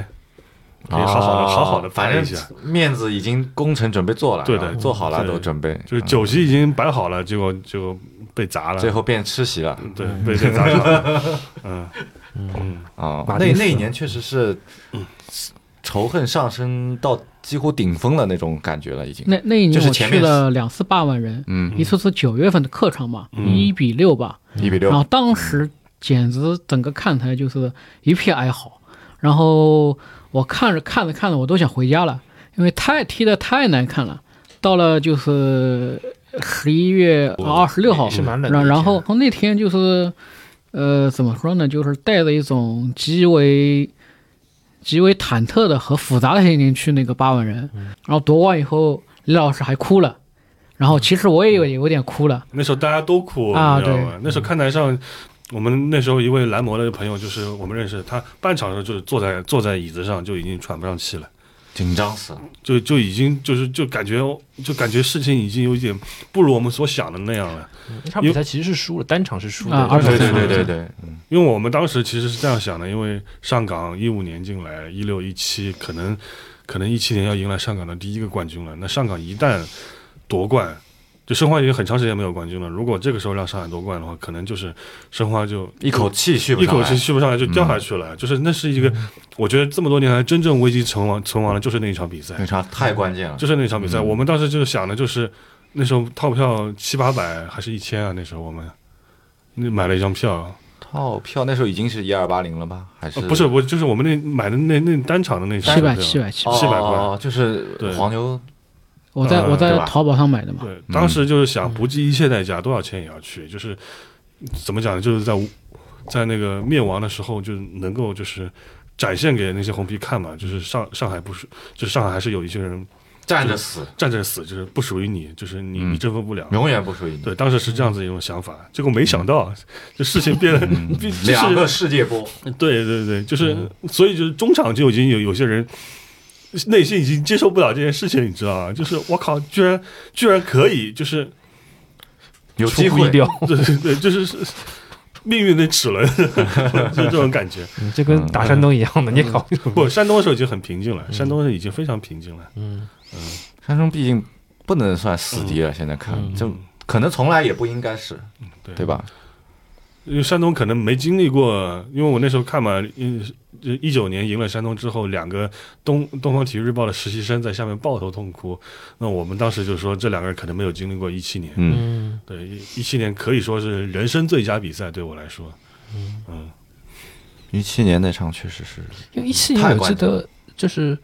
好像哪一年的足协杯啊，也是嗯跟那个上港踢踢了那个世界波德比嘛，呃，八一五五后来啊年，一五年一年，五年一五年，那场我我也是我是为唯一为一次为申花流泪，在现场我看完我就狂哭，啊，看着嗯有印象，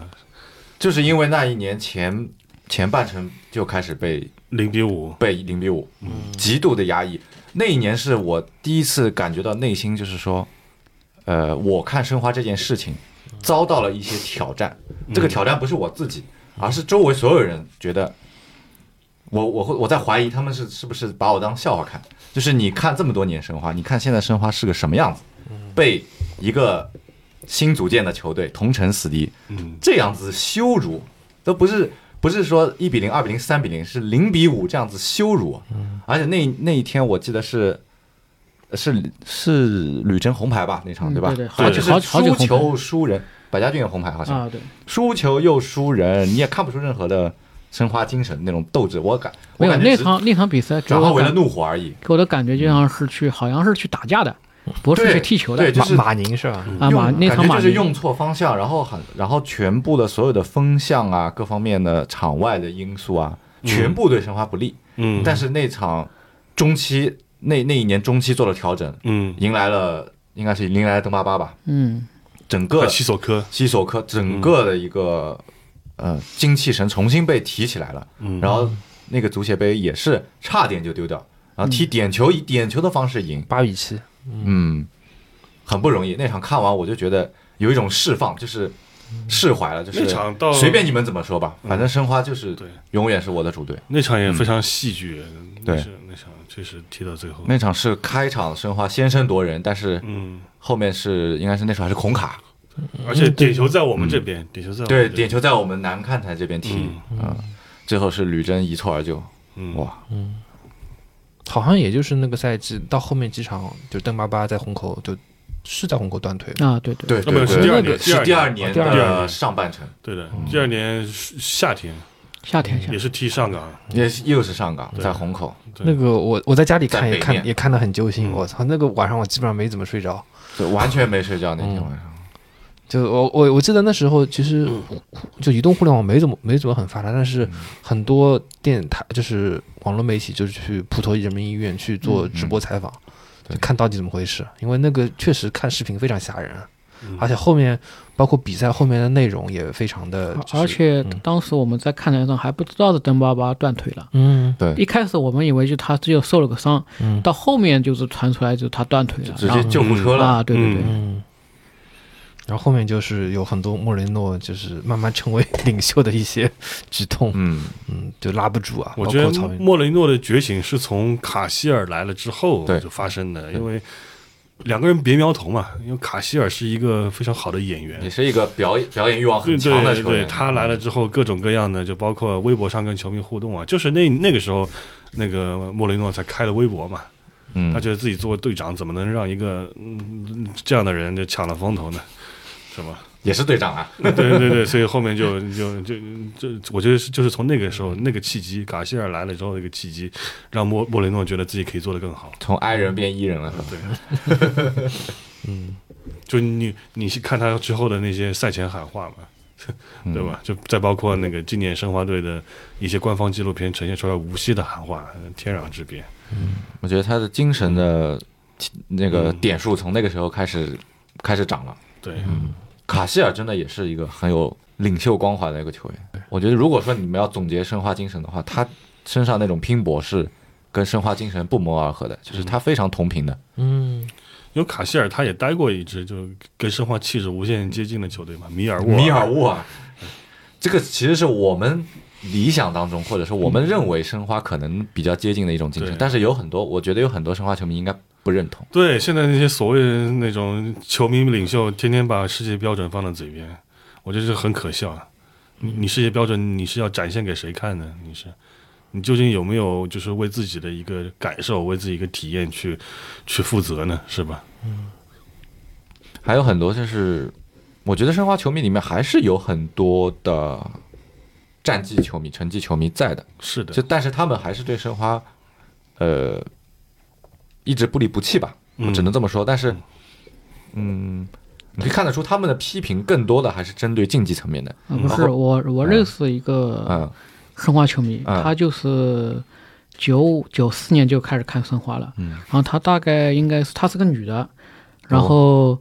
然后她好像是零二零三年开始就零零三年零四年左右开始不看了，然后今年她不是搬回八万人嘛，她就是那种家离得近。离八万人近，然后那种来看的球，然后她她看完以后跟我讲，怎么这帮人在场上没有一点以前的那种拼劲啊什么的，我就只能以那种什么时代不一样啦什么的跟他来解释，他就老是在跟我回忆九四年、九五年申花那种什么各种踢得好啊什么的，然后他大概很多人就是以像他这样就是那种就是怎么说呢，就是说呃也也有段时间不看，然后又有段时间看了，就这种类型的。他有个记忆烙印，啊就那个时间段嗯对他影响特别对深。今年他还是很理解这些人，因为今年那个男人不在了嘛，所以我们心里或多或少也有些空洞嘛，对吧？莫雷嗯现诺在不在是了，对，现在申花嗯。缺乏一种就我一下就已经理解那些，就是说九四年开始看申花，现在不看了。精神领袖，对，确实你嗯没有嗯要精神是领袖。你要是对申花这两个字没有特别特别就是大的一个感情的话，你确实你换一拨人，你很难就找到代入感。啊确实，嗯，我们来讲一讲，就是那个嗯当时二零一三一四那个外申花外迁的那个事情吧。嗯你们当时有参与那个球迷会，就跟可能朱俊的一些这个就是还还我申花，或者说这种呃一些外迁外迁的话，其实球迷会反应当时没那么大，嗯然后我看前两天就是微博上有一个那年今日的那个，我看大概十四号左右，嗯就是十二月十四号，一三二零一三年十二月十四号，嗯，然后申花跑到了就是云南，就是当时有人就是迎那接嗯个什么？呃拿了横幅说欢迎什么申花入驻云南什么东西，嗯然后当时球迷会的反应不大，但是那个就是因为当时好像还说是有什么在谈在谈，就是没有完全的就是说就是说要入驻云南，嗯，然后直到绿地就是不是一四年。那个过年前才、嗯才接手嘛，呃，签的话就是有有这个有这个迹象，但是最后没有成型。嗯我们更多是把斗争的一些精力放在了后面的就是更名风波啊上对对面。地上对，因为对一三年法年律底浮，华不知道你们怎么想，当时嗯我的感觉是这事不会成，因为市政府肯定会出面，因为这事嗯情太太不成体统了，而且就算成了，因为当时。方方案比较折中，当时的说法不是说迁过去变云南申花，当时是是很搬很搬魔两，幻，先搬两年，先对，搬是两上年海。申花以与昆明作为主场踢两个赛季，我听到也是这个而说且法。对嗯而且之前又有说到芜湖去踢足协杯的先例在，有一个缓冲在嘛，当时没有想那么多，嗯我觉得绿地确实是一个很特殊的时期，就是它是一个我们说球员会长球嘛，绿地的管理和对足球的了解也是在长，就啊急速的长，球迷帮着他一起长，包括我们跟吴晓辉的那种互动，他嗯最后成为我们现在其实还很思念的一个我之我之前好的说管理者。我之前说过嘛，就是今年我一个朋友去洗车碰到吴总了，嗯，他看到吴总的第一时间眼泪就掉下来了， 然后这也确就实很是有亲切感情，对对对，嗯，而且他表达的非常的接地气、通俗，他几乎是和申花的近十几十五年的精神领袖莫雷诺是同频的嘛，正好这个嗯这个资方，所以大家对他们的感情是非常的不一样。尤尤其一起经过一七年的那个嗯这个他嗯非常跌宕起伏的夺冠，他那时候说话嘛，那时候一五年零比五之后，他敢于去说话嘛。对我觉得他现在很多话你现在听啊，就是觉得是嗯作为一个管理者，作为一个对外讲话来说，很敢讲，嗯很不容易了已经。嗯，对。后面当然他被打压了嘛，就包括这两年，因为就是三条红线出来之后，他基本就不走到前台了嘛。嗯，对吧？当时他们绿地过来就直接把这个队名给俱乐部名字队名都直接改掉了。对的，绿地俱乐部申花队，他们是成立了一个新的公司，应该是嗯，叫上海绿地申花什么足球俱就乐部叫上海绿地足球呃俱乐部。嗯绿地足球嗯俱乐部有限公司。对，嗯因为原来申花那个叫申上海申花联胜足球俱乐部有限公司嘛，就完全就不搭嘎了。嗯嗯那后面才用回来，然后再经过一系列更名的。嗯，连胜的那个公司主体，你现在去天眼查也可以看得到，就是从当年最开始的那个壳。对，就是就是俞志飞时期吧。对对对嗯对，还当有时有球迷会的嗯人跑到绿地总部，嗯，去找那个张宇良吧，应该是，嗯，然后好像有没有踩他我忘记了，反正就是就是去提意见，就是这样、那个时候搞得最大的就是有一场静坐，啊，对对，哦，这是第一场嘛第一？这场是第一场主场静坐，然后呃提浙江，贴贴那个大字报那个贴纸，嗯满大街满球场给他贴。嗯哦，这个绝对是那个时 候非常的足球迷的行为啊，很魔幻啊非常强硬啊。 主场第一场就是在我们就梦开始的地方十四看台来了一堆售楼小姐，啊，对对对对对对穿着对穿着那个申花的球衣，脸上涂着迷彩，手上拿着个围巾，上面写着很匪夷所思的标语：“你永远不独行。” 对，靠不正 对，然后后来就就一直被骂，被那个南看台靠近那边的球迷在那个骂，对嗯就是骂。后来经过一些视频资料，就是那些售楼小姐脸上写满了不可思议，就是你骂我干嘛？我也是来加油的呀。就是就是一开始、就是、我们不是自己人吗对一开始就拿着围巾这样子一样，没有哎，他这不样光有围巾，他还搞了个什么横幅，就是那个你永远不会独行那个横幅挂在挂在挂在看台上面。 对，就是说绿地对足球的认识最开始就是这么的肤浅，你永远不独行，就是抄了一个口号放在那边，觉得自己像真牛逼，觉得自己像模像样了，嗯，然后一直一直到后面，后来好像我看那帮售楼小姐就就不敢动了，后面就没有了，就第一场有，后来还出现呢，就来哦是吧两场就来来了两场来了来两场了，来两场。就今年九十一样嘛，他对这个足球的理解，对申花理解，我感觉也是要慢慢来，只是说九十可能跟绿地态度会不太一样。九十很高啊，嗯像像当年 SVA 一样，非常的高啊。嗯，对，你但是看，对，你看他这几年对那个，对，你这几年对大鲨鱼的这个运营就嗯看了，他管你爱看不看，对，我就这么贵，我就我就这这么个定来价嗯我就这么定价，我就就我高兴在哪打比赛就在哪打比赛，嗯你球迷方不方便，愿不愿意来看，跟我一点半毛钱都没有关系。包括他很，我觉得他很不好的一点是，他套用了职业篮球的很多模板性的那种运营方式、策略，放到职业足球，其实这两个体育的文化上面，嗯然后它的基因上面是差太多了。嗯所以他现在搞那种，比如说 kiss camera 呀、嗯包括他有每场有很多那种作秀的呀，嗯呃他其实也有那种像啦啦队一样的表演，那种人人员也就会有的时候会来唱，唱国歌这种非常美对美丽的那种，就就是确实让人有点，你说他嗯有什么很败坏足球文化嘛，也没有嘛，但是他就是这种特别纯纯的这种体育商业的运营，其实对很多它是跟我们之前的前几年积累起来的这种这种工人阶级的这种感觉是草根足球对对对是，其实申花一直是工人阶级的球队，嗯，这对体工队的第一批组成的是老申花，嗯嗯对吧？包括踢球的那种抢逼围的这种刚猛的作风，嗯申花从来不是一个说从根儿上是一个很秀丽的那种或者很国际化球队，我觉得从来都不是的，嗯就是一个很草根足球的。嗯然后慢慢慢慢发展到，尤其到 SVA 的那个时期，他可能引进一些海外的洋帅嗯啊，然后高水平外援，他会变得有一点哎，好像我们很贵族啊，或者怎么嗯样。从那时候可能会有一些这种气息吧。但是根子上，你最后去找到一三年又回归到嗯草根狗斗的那种传统，我觉得这个其实还才是申花的就是脊梁的那种命脉吧，嗯嗯对，精神吧，你想历史第一人的是矿工的儿子，莫雷诺啊，对啊对啊，他爸是挖矿的，确实，他哥好像以前也挖矿的，跟瓜林差不多啊，好像嗯跟他的发小嘛，他们都不不是很很那种嗯富人子弟。嗯你会发现申花的有两类球员在申花的主场嗯会被球迷捧到手心，嗯一种是你确实有两把刷子，你技技战术水平就是强，嗯，脚法就是厉害，能够把对方。就是如入无人之境，什么嗯毛剑卿啊，嗯包括巅峰曹云定啊等等的嗯这样的球员、质量啊，不说外援了，更多外援对吧？嗯还有一种就是你水平不管怎么样，但是你就是拼尽全力的去踢好每一分钟，嗯这种搏命踢法的球员。泽祥大帝，然后对典型的杨泽祥，嗯对吧？对包括人以前张王璐文很拼的时候，大家也没有会说你水平不行嗯啊或者带怎么样领。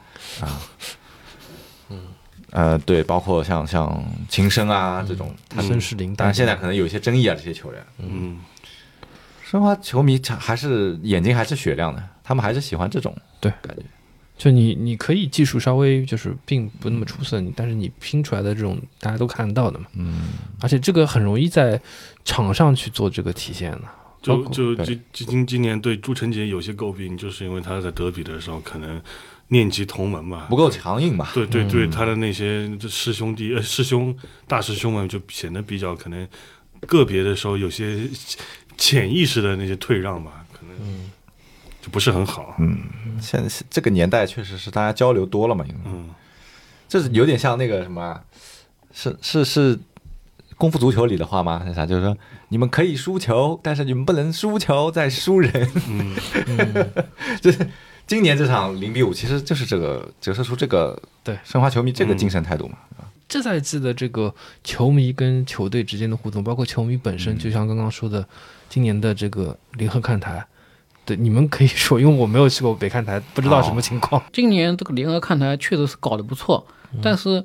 嗯，怎么说呢？就是说有感觉像缺了一点什么，有种。嗯以前现场就是大家鼓鼓掌啊什么的，或嗯者是呃讲讲两句啊，啊不是不是讲两句。今年今年甚至还有什么拿话筒讲讲嗯两句，给我感觉非常奇怪。你跑到看台上面拿了个话筒讲讲，就是世界好世界标准嘛，你要啊，理解。对对 对。然后人家人家这个罗马球迷要跟托蒂喊话，我们跟队长喊话没问题啊。嗯呃之前是在虹口都没有这个这嗯么深度，就不喊话，就反正就是正常的啊，介就绍就去正常现场，然嗯后顶多就是那种类似于，呃，零七啊一七年足协杯决赛以后，秦升那个拿着喇叭像什么他们嗯是老二啊，这种类似于这种样子的。然后今年好像这种类这种喊话特别多，今年内忧外患嘛，今今年而且球员其实有些现场的时候也也不有点心不在焉，因为今年确实浴血奋战的场次太少了，都是这样就是魂不守舍，这样一比零就结束了， 确实是这样子的。今年你要说像以前八比七赢上港啊，或者是邓巴巴断腿那样抓马的，就哪怕说。有一年是零比二，就是落后河北，然后又扳回来四比二赢，这样的比赛都没有。缺还是缺主心骨，就缺领袖。对，一比零的比赛结束之后，他们有的时候就是就是那个在扬手的嗯时候，一边扬手还一边跟旁边的人在聊天，很不走心的这样子。嗯就让人偷一个。对，很多很多新来的球员也也没有就是把自己在其他俱乐部的对球迷的一个看法带了过来，他们没有真正理解什么是申花球迷。今年这个凝聚力是很成问题的。嗯，对，呃，包括你作为球迷的角度来说，你搞联合看台，方便大家能够唱得更齐、嗯，更呃整齐划一的助威嘛，这个是没什么问题的。其实你说套用世界标准，很多的极端球迷或者说是核心球迷，嗯，能跟球队的管理者或者是球员直接抒发你的不满，或者是你的建议意见，用大喇叭喊话也没问题。但是你要做好你的态度，就你的立场是什么？你是为了球队好吗？还是你在那边说两句话和稀泥？这个就是那次林喊没对关系，兄弟们，对，没关系，兄弟们，为什么传遍了全社媒？不是社媒发达，是你这个嗯也你怪，屁股坐歪了嗯啊！你就不要怪别人来骂你，嗯，然后你还说你是世界标准，我们且不说世界标准本身有没有一个定义，可能没有啊。人家你你可能你去问米尔沃尔球迷，问拜仁球迷，人家说这是什么东西，对吧？我们有本地的标准，我们有欧洲的标准，你好像没有一个约定俗成的标准。你当然你可以自自己说我们有自己的互动，不要像那个杰联盟的球迷的互动又不一样，嗯，他们就更像棒球比赛或者怎样，对吧？这个都可以，这是自由。但是你球迷自己的那个态度你要找准，嗯，你不要偏了。我觉得这个不仅仅是跟跟联合看台的林涵们说，也跟所有的球迷会的球员啊、呃球迷，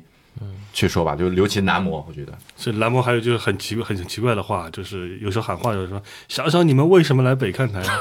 我心想，我也不想来啊，我觉得在南看台挺好的呀， 我对吧？我我我不是我南看台待好好的，我也不想过来就被你像就就是大家都是球迷，大家身份、身份一致，我不想我也不想到嗯对北看台被你像教师爷一样就是指手画脚嘛、指点嘛， 搞成像对上吧班的感 觉。嗯、是真的对变啊，上班了。对对对。嗯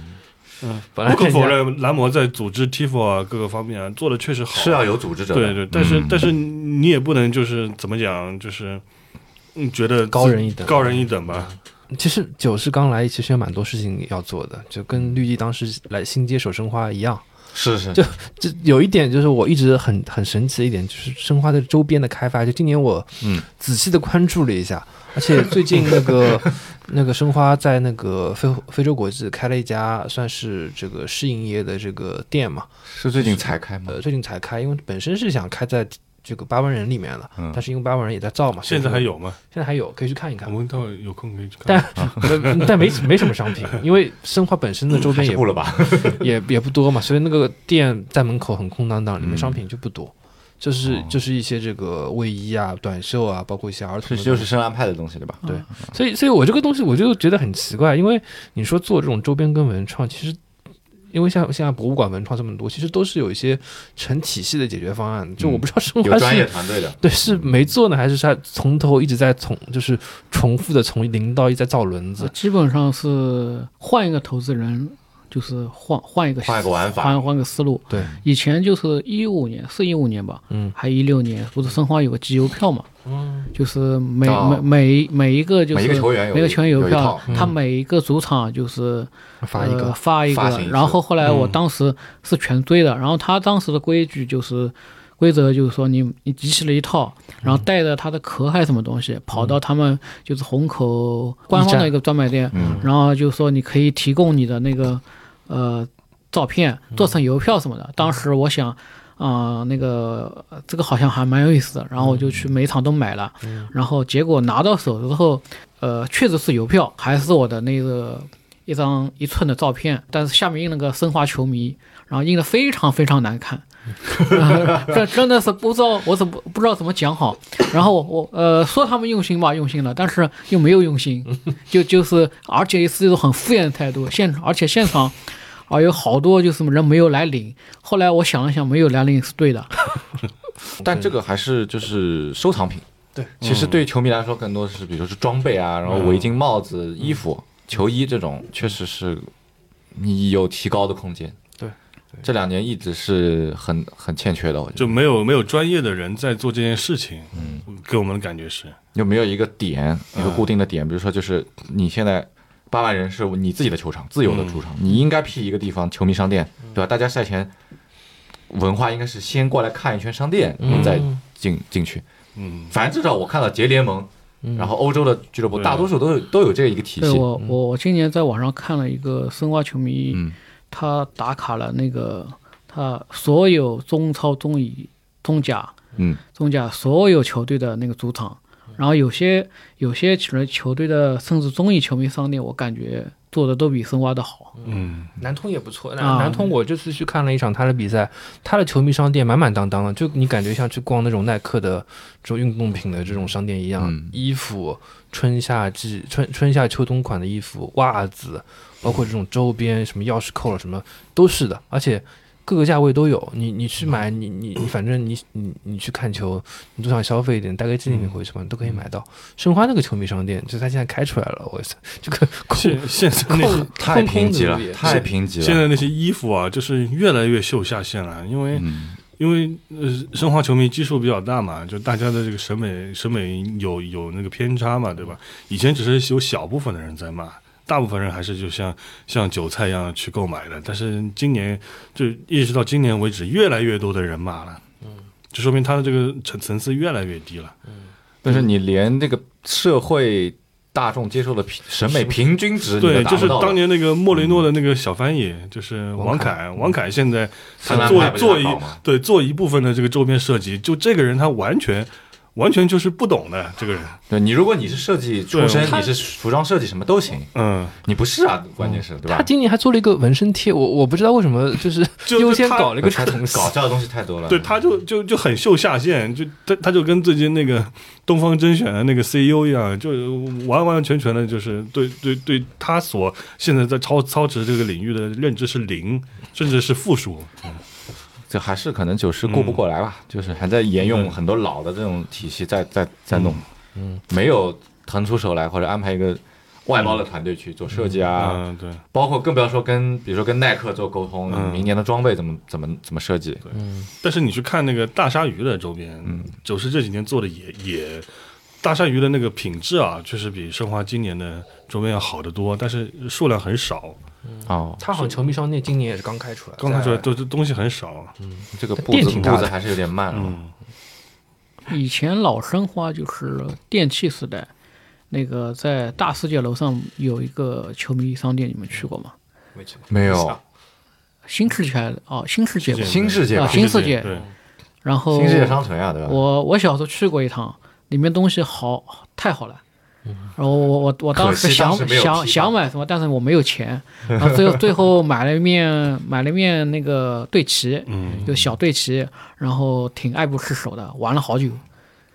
嗯然后后来后来到了初郡时期，他们就是有一个球迷商城吧，网上，但是卖的东西也不太灵，我觉得，但是哦还是有人买的，而且好像是官网可以点进去啊，的，对对什么对，吉祥物那个丑豹子，对对对对对，有印象。嗯，哎呀，申花还没有一个正儿八经的吉祥物，就你们看那个浙江队的那个吉祥物，就其实不一定要非有常，不一定要有，但是你要有很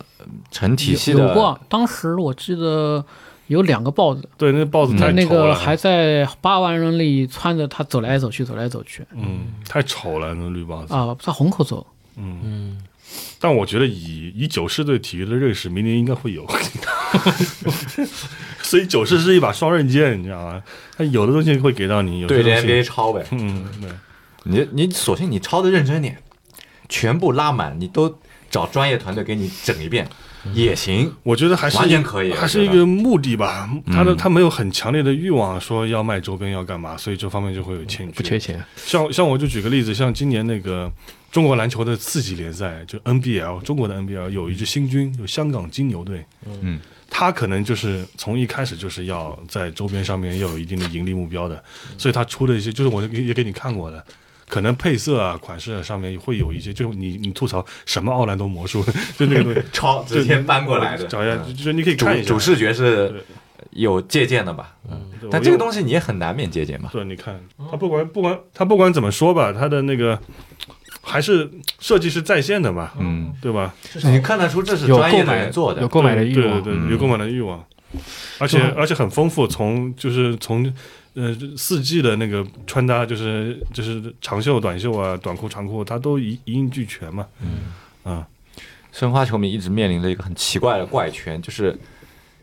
是购买购买欲望非常强，得不到释放。嗯，然后呢，呃那个提供的俱乐部方呢，仿佛就觉得好像你们买不你们买不了这么多，我这不设计了吧？嗯，就是供需严重的一个不对版，很奇怪的，一直是这么多年了。嗯然后嘛，山东那边又是反过来的。我看网嗯上山东那个球迷好像对买正版没有什么欲望，欲望，盗版他们那俱乐部出的呢俱乐部我看他们俱乐部也出的，好像啊买的人挺多的。我那天去苏州看球，我看那个那个山东球迷，除了耐克那种装备，嗯，基本上都是俱乐部自己出的。啊嗯，那那其实也挺好，我觉得啊，对对，官方产品嘛。但是他们那个人人虽然多，但是耐克不给他们出出那个球迷版，哦，耐克是这样子的，哦耐克是要你的供货量，就是那个订货量达到一定的程度，啊他才对给你出。才打板。对的，但是所以说像今年嘛，像包括像大连，他就出了很多官方，就是俱乐部官方的一些东西，其实也就是一个试水吧，看看你的球迷究竟购买力到一个什么程度，那么明年就可以订更多的。今年今年甚至深圳都有球迷球迷服，就是给他耐克给他们球迷球迷版。哎，那就是那个耐克高层的白皮思维，他觉得北上广深嘛， 能站能站到哪里去呢？ 那么不知道了，有可能有过往的历史数据吧。然后作我为一个今参年考今年那个球衣都没有买到，我我在想以后要不要花一千多块钱去买一件啊，对这个很离谱，啊？对，但今年很丑啊，今年然后全年啊然断后货然后十月份十月份本来七月份说十月份有一批补货新的，然后后来结果也也没有了。嗯，对，没这是没有。不存在的补货。那今年很丑啊！今年今年是一个极端，今年你看细节，把衣服凑近，凑到眼前十厘米看，一塌糊涂。非常的精良。但是你啊是吧豹豹纹啊对，但是你拉远了看，这什么玩意儿？因为你今年拉的紧了以后，发现它上面不是豹纹，是像那种手绘一样的、涂鸦一样的那些那些曲线，就是嗯就是这个曲线的彩工色铅笔一样，对，这个曲线的工艺度很高，就是你你这样的话就导致那些盗版一眼假，因为盗版是矢量工具拉的直线，嗯但它那个是手绘质感，所以盗就盗版一开始有问题，颜色不对，嗯后来好像盗版颜色弄对了。弄对之后呢，对，就是今年盗版始终没有突破那个工艺，你知道吧？就是那个它只能用用那个用散拉钢笔工具拉一个直线，啊，它只能做到这种程度。耐克打包在在十几年前是是是一个很正向的事情，但是嗯这几年因为你看其他品牌也做的不不错，像卡尔美，对吧？嗯那其实这个时候再再提打包，嗯这可能嗯是运动产业的一个发展广问题。广州队明年不是要跟卡尔美合作了嘛？嗯，然后我看他今年已你说经的是很大吗？啊，对对对，嗯然后我看他今年就是亚冠夺冠十周年，他已经做了一批那个哦呃，一批装备出来了。对，我看但到是你发但图了，但但是好像他这个装备那个质量不怎么样。嗯，然后我看了一下他淘宝，好像什么凤鱼上面脱脱胶啊，什么都都出原因。哎呀，嗯，卡玛这这质量还是有点问题。然后，然后卡尔美还有个问题，它就是好像官网上买，它要分有光版的，它光版就是不带对标的，嗯，，然后它带对标的又是另外一个价钱，好像我没有，我具体我没有买过但但就是一一块胶的啊价格能够卖你几十块，啊是吗？嗯我们意思是说那现在的就是品牌打包不合时宜，没说一定要用卡尔美。啊，我没，我我那今这两年今年今年那个足协杯决赛的赞助商就是卡尔美，啊对然然后对然后一件一件金冠军金服要卖到五百九十九，前两年嗯好像没有牌子吧，大概三百块不到一点。冠军金服也是一件很匪夷所思的 事情，就是谢天谢地，二呃二零一七年决赛没有冠军金服，给我们留下了很好的回忆一七年那个金服被上港藏起来了吧？啊，是吧？ 这还好，弄巧成拙，你知道吗？神奇那那年的回忆就很完美，没有然什么然糟后心的然事情后零八年零八年那个不是最后一场丢冠嘛？嗯然后当时耐克给申花做了一批，就是类似于 T 恤 T 恤衫的夺，冠嗯服，然嗯后那但是那个衣服是红色的，哦然后当时我记得前几年淘宝上还有买，啊挺便宜的，嗯，然后后来好像就看不见了，估计被嗯人买买断了。当时还说要球迷会还说要夺冠了以后跑到那个康桥基地去庆祝一下，嗯后来就没有下文了。嗯，没夺冠呀，那肯定没嘞。嗯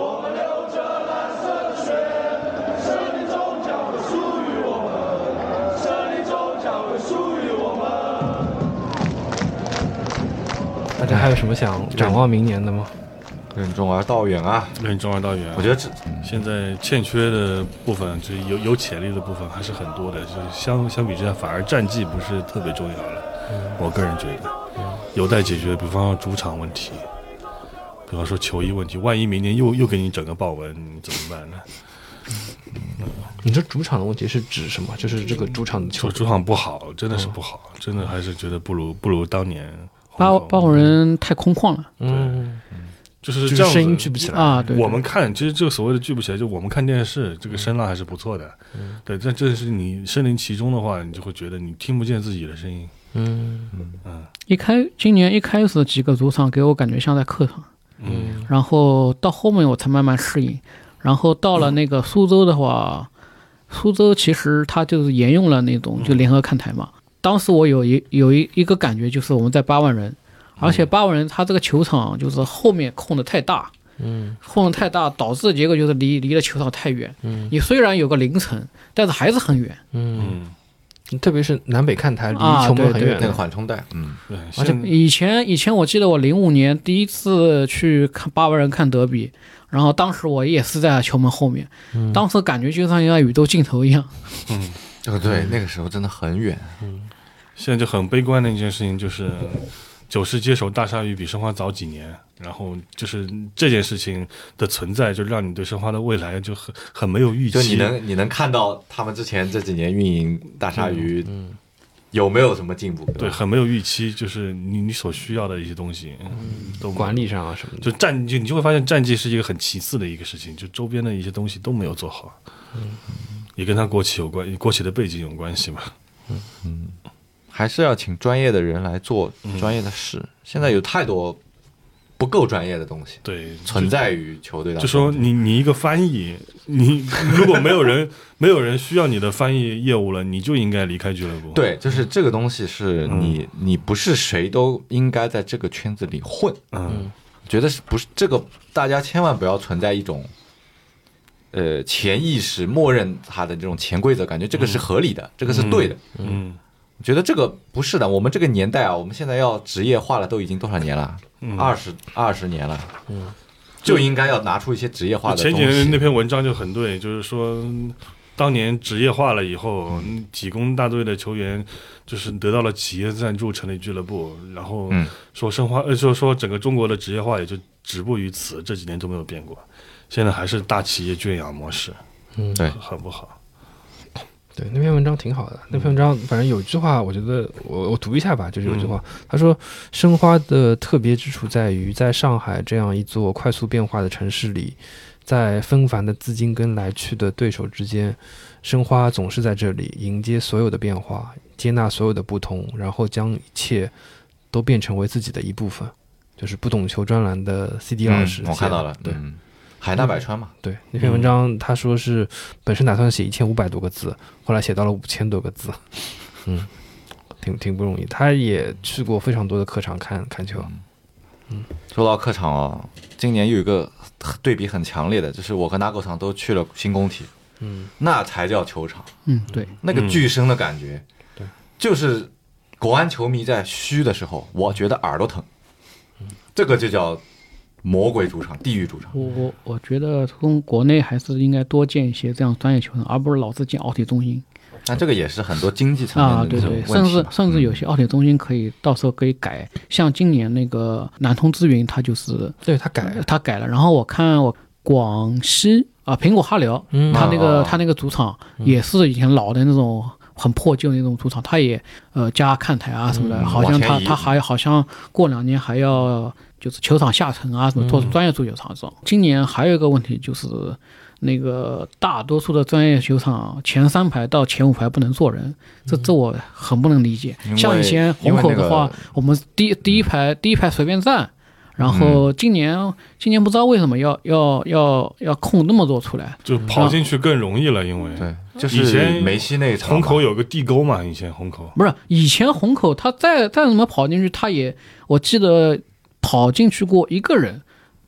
不是虹口看台跟内场之外有一个地沟，你当要然有你要跳进去其实不容易的。现在今年是变得特别容易了，那个沟没了，今年就像你下床一样简单。对对你知对道，吗那个走两个楼梯就到了。嗯，就虹口晚期也是，我觉得也也中没了，那个中也很容易了。中国你面部识别啊、视频制作这么发达，你就可以搞一个黑名单制嘛，就没有必要这样子弄。现在等于就是保安保公司跟俱乐部在在做懒政嘛，嗯，就他就是以牺牲所有人的观赛体验为代价去去防范那极个别人，我觉得有点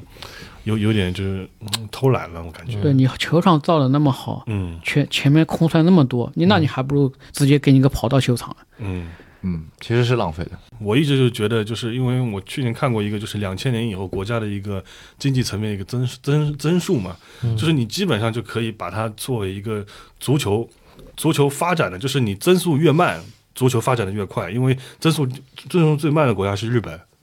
你说它这这二十年足球发展有多快？所以这还是嗯跟跟国家有有国家层面是有一定的挂钩的。好，我们差不多结个尾吧。那就嗯今年，反正二零二三年尾巴上，我们就是回顾了一下这个申花的三十周年，然后也展望一下明年。就是其实很快了，也就过两个月之后，马上马上就超级杯嗯。对，超级杯之后三，明年联赛就三月初嘛。三月初，对，明年申花就是三线作战，四线作一战一月。二十四号要去那个深圳呃踢踢利亚的胜利了。商业比赛要也踢也很期待，就是明年申花可以在亚洲赛场上嘛，去看看到底看一看这到底是阔别亚洲赛场这么久，嗯现在是大概什么样的一个水水平今跟档次？年这个不知道主教练会不会换，换了之后整整个一套体系就是嗯，可可能会有阵痛期嘛，就嗯嗯，蛮蛮难说的。对，就我们反正也期待吧，也嗯一方面是期待，一方面也是伴随陪伴，肯定还是陪伴嘛。嗯，陪伴申花队在看台上陪伴申花队，包括跟跟着申花队去各地方去陪伴，看也是见识一下各个地方的一些这个球迷的文化跟足球的文化吧。对，客场还是很有意思的。嗯嗯，见到很多你平常可能不太熟的申花球迷， 嗯，甚至在当地的申花球迷。对对对，像你今年碰到了一位青岛本地的，对我碰到一位青土生土长青岛人，但是从小只看申花队的铁杆申花球迷，看了你是三十看年。申花那种足协杯半决赛吗？我没有去，我就是去旅游散心。哦然，后我看见马路上有个人穿着申花的球衣以在为是上工作海，，以为是上海人，嗯对，然后我就问他大话，我说我是申花套票的球迷，嗯，就是相就是叫什么相见恨晚吧，嗯，嗯因为以前可能职业球队少，就他比他想要找个主队支持，那可能就是看这有种可能还是不知道内心的一种归属。他是就是看了第一场，他人生的第一场进现场看足球比赛是申花队，从此就不可救药的只看申花 队，青岛本地的球队看都不看，就完全没有考虑过。对，你看以前足协杯决赛的随访，还有甘肃的申花球迷，嗯，还有长沙的申花球迷，都是就是特就是发现那些足球荒漠地区的申花球迷尤为多。甚至不荒漠的也很多是嗯看申花的，嗯，很神奇。嗯，我觉得申花的管理层要好好珍惜这些球迷。嗯，我们静待二零二四赛季，嗯，二十三期期待期待。好，那就先这申样。申花的话，一般你不怎么对他期待，他那个反而成绩会好一点是吧一点。你太你对他期待越大，你给你失望越大。这不是就今年吗？ 今年的德比，今年今年今今年大家都年放弃了，然后今年来今年杯赛其实我我没有什么过于期待，但是嗯长期在第二名我还是挺满意的。就是最后输给浙江不让我让我不太满意这种对硬硬的比赛绷不住。啊，对对，特别嗯强强对是换不行，特特别是零比五输成那样，我无法接受。嗯，就包括我们看北京那场，其实也有机会赢啊。就啊但是对分不对进对连而且连续两场你那个多一个人你不进球，那很伤的。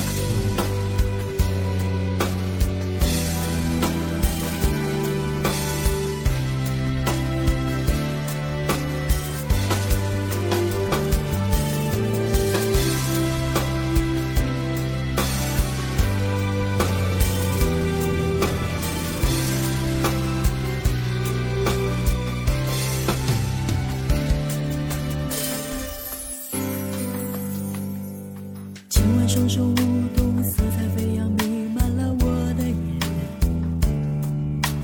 看那烟火灿烂，投入迎接胜利的表演。